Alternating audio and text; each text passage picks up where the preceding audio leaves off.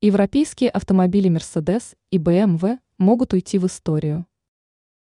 Помощник президента Максим Орешкин считает, что перед немецкими автомобилями Mercedes и BMW замаячила перспектива уйти в историю. Сами по себе бренды не исчезнут, а только окончательно перестанут быть европейскими, как это было с компанией Volvo.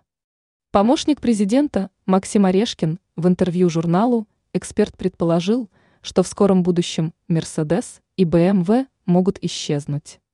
Рассуждая на эту тему, чиновник заметил, что китайский автопром захватывает не только российский рынок. Китай стал экспортером автомобилей номер один в мире. Я не удивлюсь, если через 10 лет такие компании, как Mercedes и BMW, уйдут в историю, цитирует МИА «Россия» сегодня слова Орешкина. При этом упоминается судьба автокомпании Volvo, проданный китайцам. То же самое может случиться с упомянутыми культовыми немецкими брендами, которые после этого фактически перестанут быть европейскими автомобилями. Что касается перспектив, то помощник президента считает, что европейский автопром не имеет рынка сбыта и технологического преимущества.